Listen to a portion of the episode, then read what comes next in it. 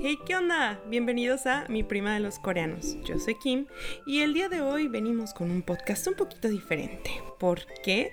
Porque si soy muy honesta, estoy de vacaciones. Entonces, el día de hoy no tenemos un tema muy bien planeado, entonces hicimos algo que yo no he hecho en mucho tiempo, que es nos pusimos a ver videos de K-Pop y pues traje casi a fuerza, pero no tanto, a mis primos a este podcast.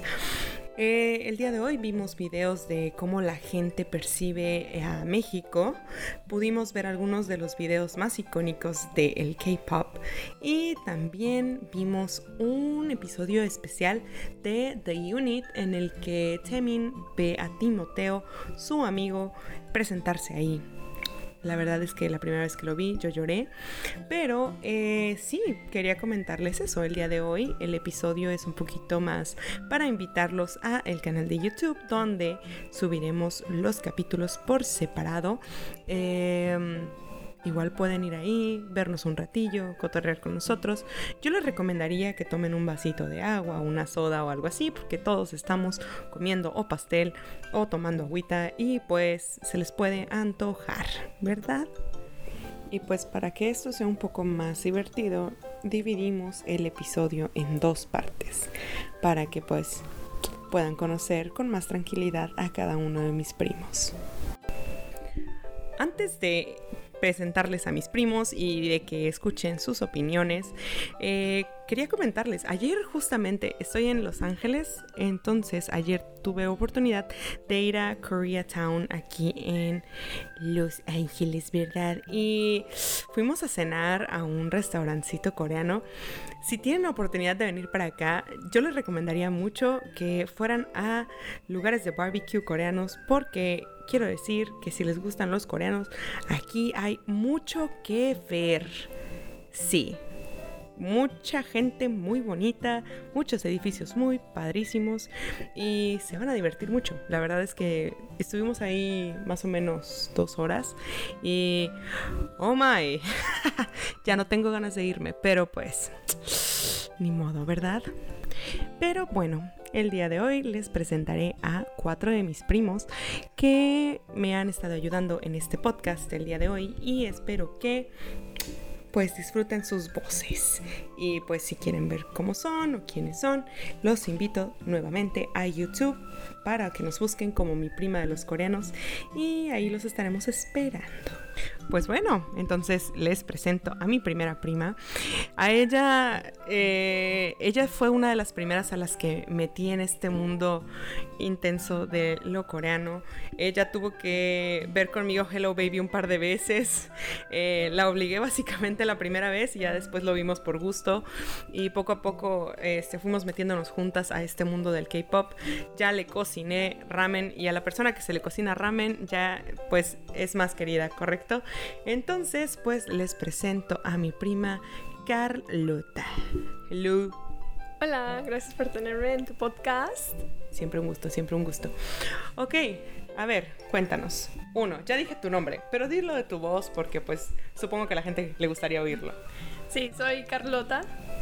Y a ver, cuenta, cuenta que, cómo te gustó el K-pop, cuando te, cuando te inicié en todo esto del culto del coreano. Eh, yo tenía creo que 10 años. Más o menos. Eh, sí, me fui de vacaciones a México y ahí encontré una caja de K-pop, una caja debajo de la, de la cama de Kim y me puse a mitotear. Mm.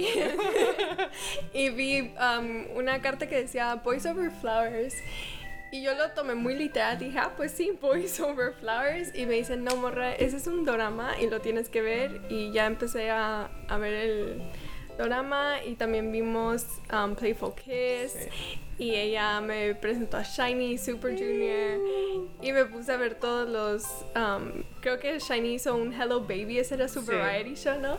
Sí. y Girls' Generation y 2PM tenían el de Caribbean Bay me encantaba ah, porque yo 10 años y yo super like teenage o bueno ni teenagers like en sus 20 sí em, y me fascinó todo dije wow este este mundo de Corea, o sea, todos están guapos, talentosos, eh, se esmeran un buen en entrenar Y aparte son súper buena onda, o sea, se Sí. ven como gente muy linda.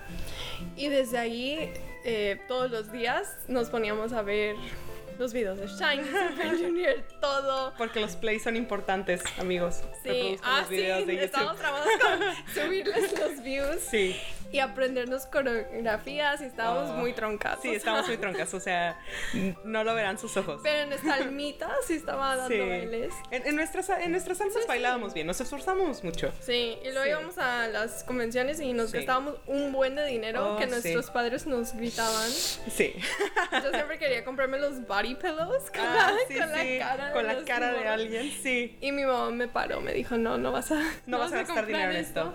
Sí, Ajá. nuestra- nuestros días fueron así. Pero desde ahí me calma, o sea, ya no Sí. me compraría una almohada porque Creo que crecimos, crecimos. Han Sí, pasado sí. muchos años Hemos de eso. madurado. Han pasado más de 10 Ajá. años de eso, sí. Sí, eso en fandoms por mucho tiempo que ahora puedo ser una fan normal. O sea, Mm. No me voy a, a ir loca, o sea, no los apoyo y hasta ahí, o sea, no me creo más. No, no en modo, modo Ajá, no. fan acá.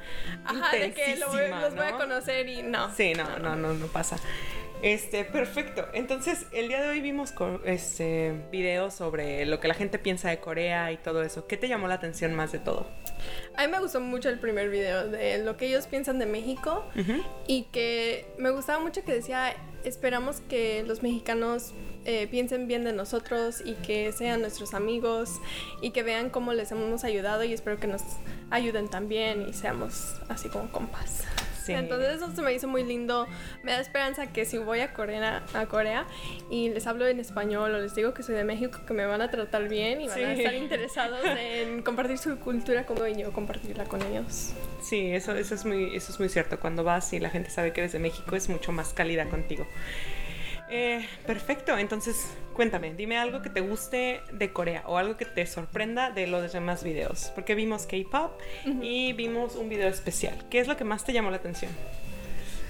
La verdad, o sea, era em, la calidad, o sea, lo que hacían antes en los videos, o sea, de la vestimenta, porque ahora veo y digo, tienen presupuesto, o sea, Tienen producción. los en producción, sí. Sí. los dicen en Balenciaga, en Prada, o sea, ya es más como, tienen sponsors Ujú. de, internacionales también, Sí. es más como que el mundo está aceptando más a K-pop, porque yo también cuando tenía 10 años, era súper chiquita, no tenía amigas que escuchaban K-pop, No, era súper era raro, o sea, rarísimo. yo no hablaba de eso con nadie que no estuviera ya en el mundo de K-pop porque se veía así como que qué rara o cosas Sí. así, entonces no quería ese, ese bullying. El estigma. Sí. Sí, um, y ahora es más eh, como la gente se conoce más a BTS y saben que K-pop es una gran eh, like revenue. Sí, puedes, puedes, tener, sí, Ajá, puedes tener dinerito de ahí. Sí. Claro. Ya se normalizó un poco. Sí, ya es más normal que te guste. que Entonces pues ya sí, me gusta ver eso en los videos, ver cómo eh, hacen colaboraciones también. Con gente fuera de Corea incluso. Ajá, sí. ¿No? Eso está chidísimo, sí. Se me hace padre.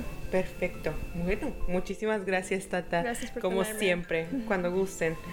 Ok, bueno, vamos a la persona que sigue.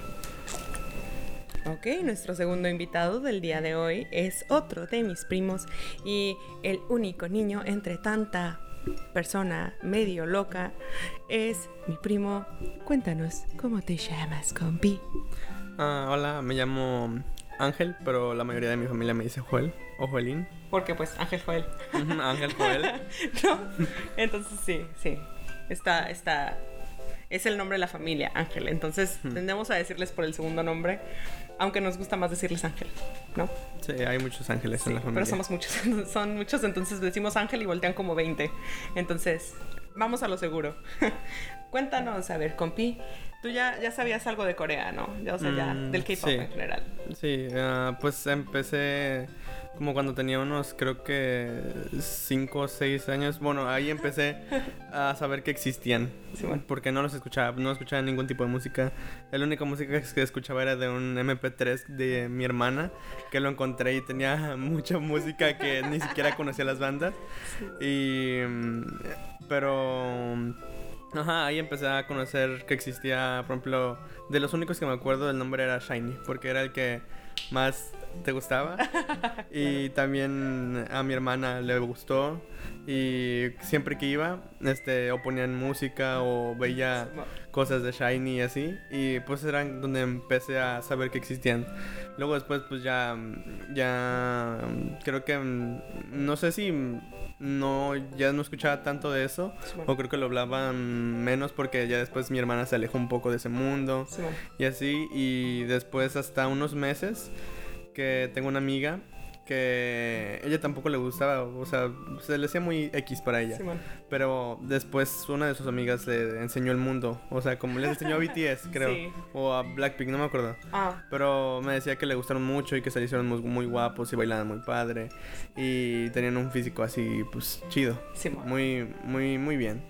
Y, y pues me enseñó a BTS, y de los primeros que me enseñó y luego después me enseñó a GOT7, a Blackpink, a Twice. Eh, y a Momoland y así un montón de, bandas de, de K-pop. Y pues me gustaron algunas, me gustaron algunas y ya las puse en mi lista y luego me fui metiendo como más al mundo. Y todavía no, no me puedo decir que soy un fan así como de, no sé, eh, God Seven o algo así. Escucho como unas cuatro canciones o algo así, pero me gustan. Y he visto videos o cosas de Corea y me gusta. Me gustaría ir algún día y conocer más de la cultura. Sí, está muy chido, ¿no? Porque tú también estabas como metido, pero era más hacia otras culturas, ¿no? sí. Era más hacia otros lugares. Pues hoy vimos varios videos. ¿Cuál es el que más te gustó? O cuéntanos algo que te haya llamado la atención.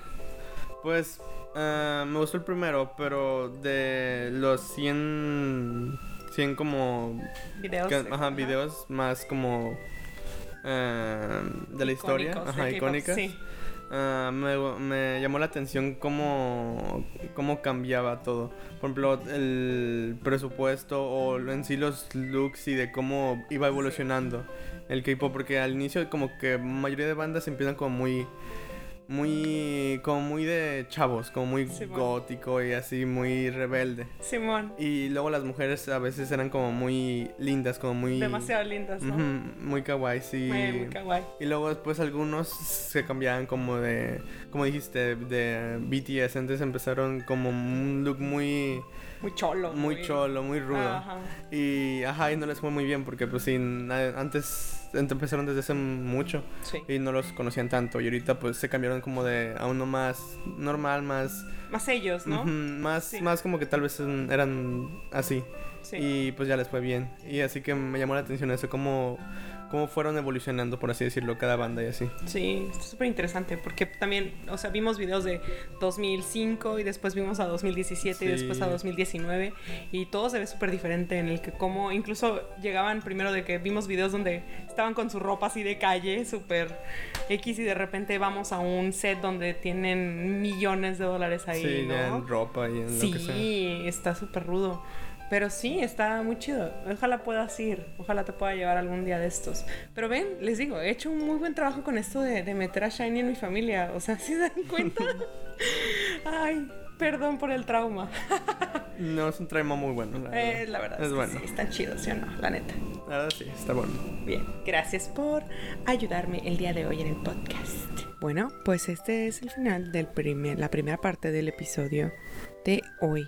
Espero que lo disfruten mucho y bueno, vayan a la segunda parte si quieren seguir escuchando.